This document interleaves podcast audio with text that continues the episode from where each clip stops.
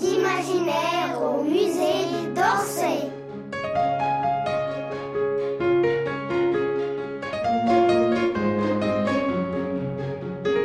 Les bêtises de Pacha. Une histoire inspirée de Julie Manet ou L'enfant au chat d'Auguste Renoir.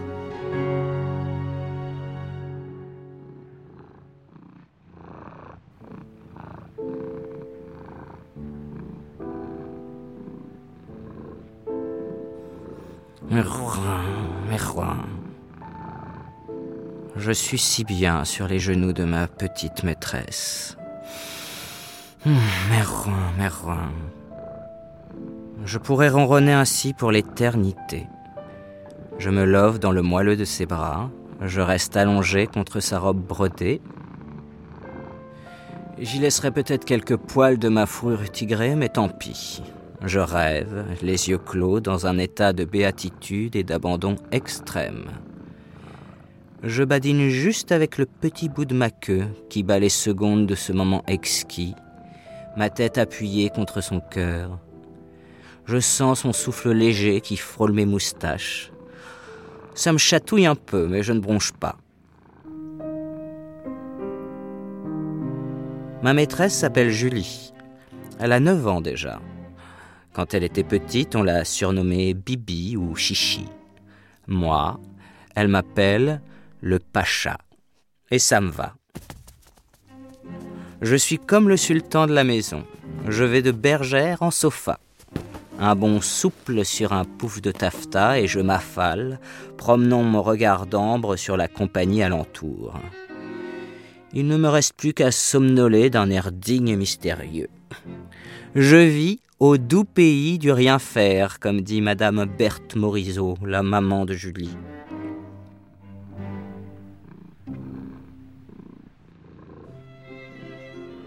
Madame Berthe a demandé à Monsieur Renoir de peindre le portrait de sa fille unique qu'elle aime tendrement. Alors nous devons poser tous les deux, sans bouger bien sûr. L'artiste a d'abord fait quelques dessins préparatoires et puis il a commencé à nous peindre. Mais par morceaux, parce qu'il faut l'avouer, j'en ai parfois assez de ce monsieur qui me fixe de son œil rapace. Ça me fait peur. Alors je me sauve et je vais me cacher dans un recoin de l'appartement. Tout le monde me cherche, mais on ne me trouve pas. Je me faufile dans l'armoire de ma maîtresse, derrière ses bottines. J'entends crier partout Pacha Pacha Vilain Pacha, reviens pendant que je joue avec des tas de lacets dans le noir de l'armoire. Alors Monsieur Renoir s'en va, hilar. Madame Berthe est contrariée, mais Julie, elle, prend toujours ma défense.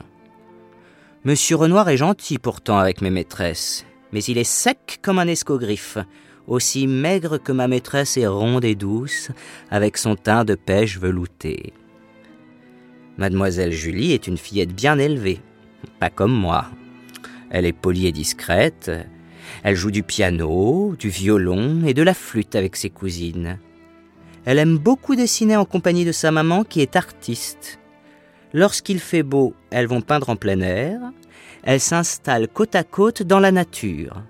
Et quand il fait mauvais, elles dessinent à la maison alors que la pluie fouette les vitres et les fenêtres.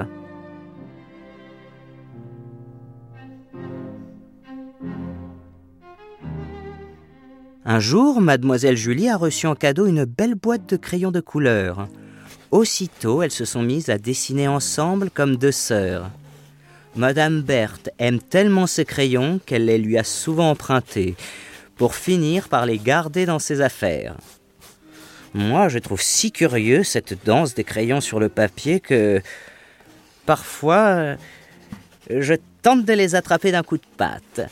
Ou alors, comme je trouve que ces dames ne font pas assez attention à moi, je viens me coucher à tout petits pas sur leurs feuilles avec l'air impénétrable d'une divinité égyptienne.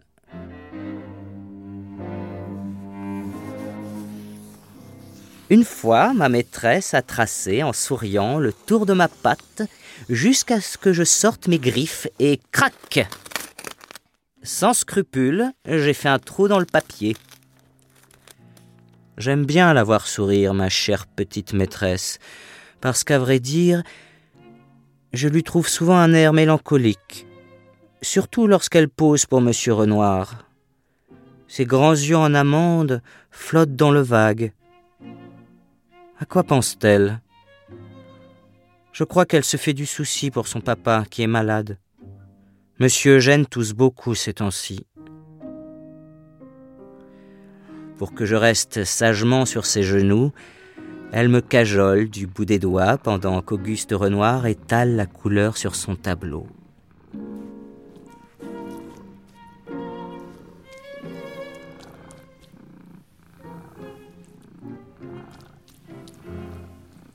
Le bruit infime du pinceau sur la toile se tresse aux caresses que je reçois et je redouble de ronronnements. J'ai l'impression de m'étirer dans la couleur, que mes poils mêmes sont en train de s'allonger et que le bout de ma queue noire se transforme en pinceau. Cet instant éphémère chatoie de tous côtés dans les roses, dans les blancs et les bleus. Quel bonheur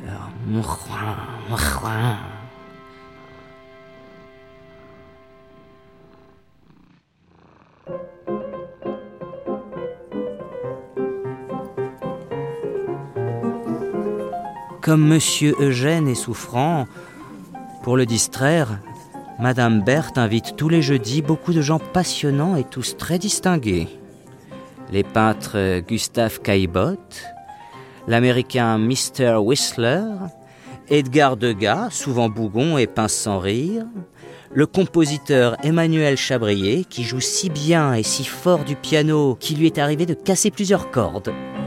Le poète Stéphane Mallarmé est l'un des plus fidèles amis de la famille.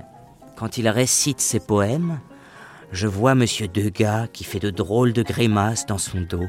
En revanche, on rit tous aux éclats quand on récite Le Hareng sourd de Monsieur Charles Cros, poésie de fantaisie inventée un soir pour endormir son fils. Une histoire drôlatique d'un hareng pendu à un clou.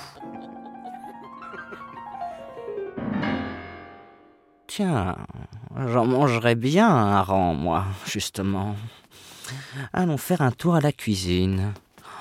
Mais j'entends aussitôt. Non, Pacha. Non, Pacha, reste là. Il faut poser encore pour Monsieur Renoir. Ah, zut alors.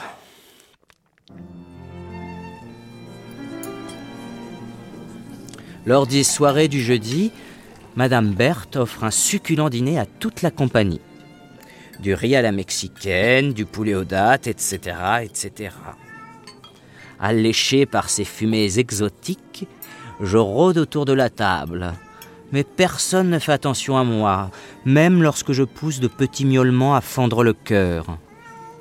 Alors je m'en vais fureter dans la maison, dans l'espoir de trouver quelque chose à grignoter, mais la cuisinière me chasse sans ménagement de son antre. Gère, sans but, comme une âme en peine.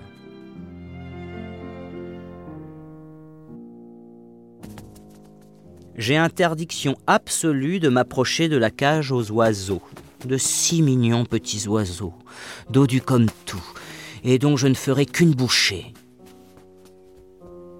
Je me prends pour une panthère de salon.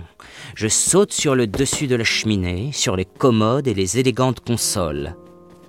Madame Berthe, qui aime beaucoup les fleurs, a disposé des dahlias dans un vase de Chine, un petit bouquet de violettes dans une tasse de porcelaine, et là quelques boutons de rose dans un verre de cristal.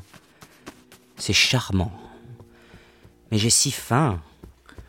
Je m'approche et je croque quelques violettes. C'est pas mauvais.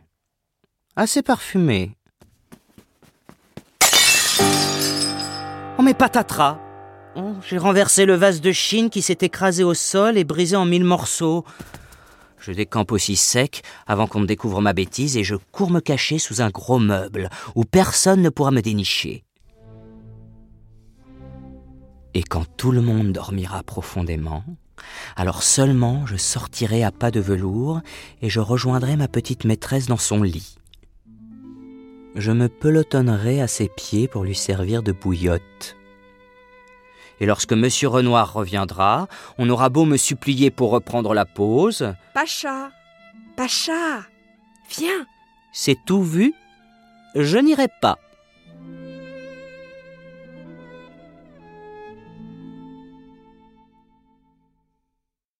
Les bêtises de Pacha. Texte de Béatrice Fontanelle, interprété par Paul Bouffarty.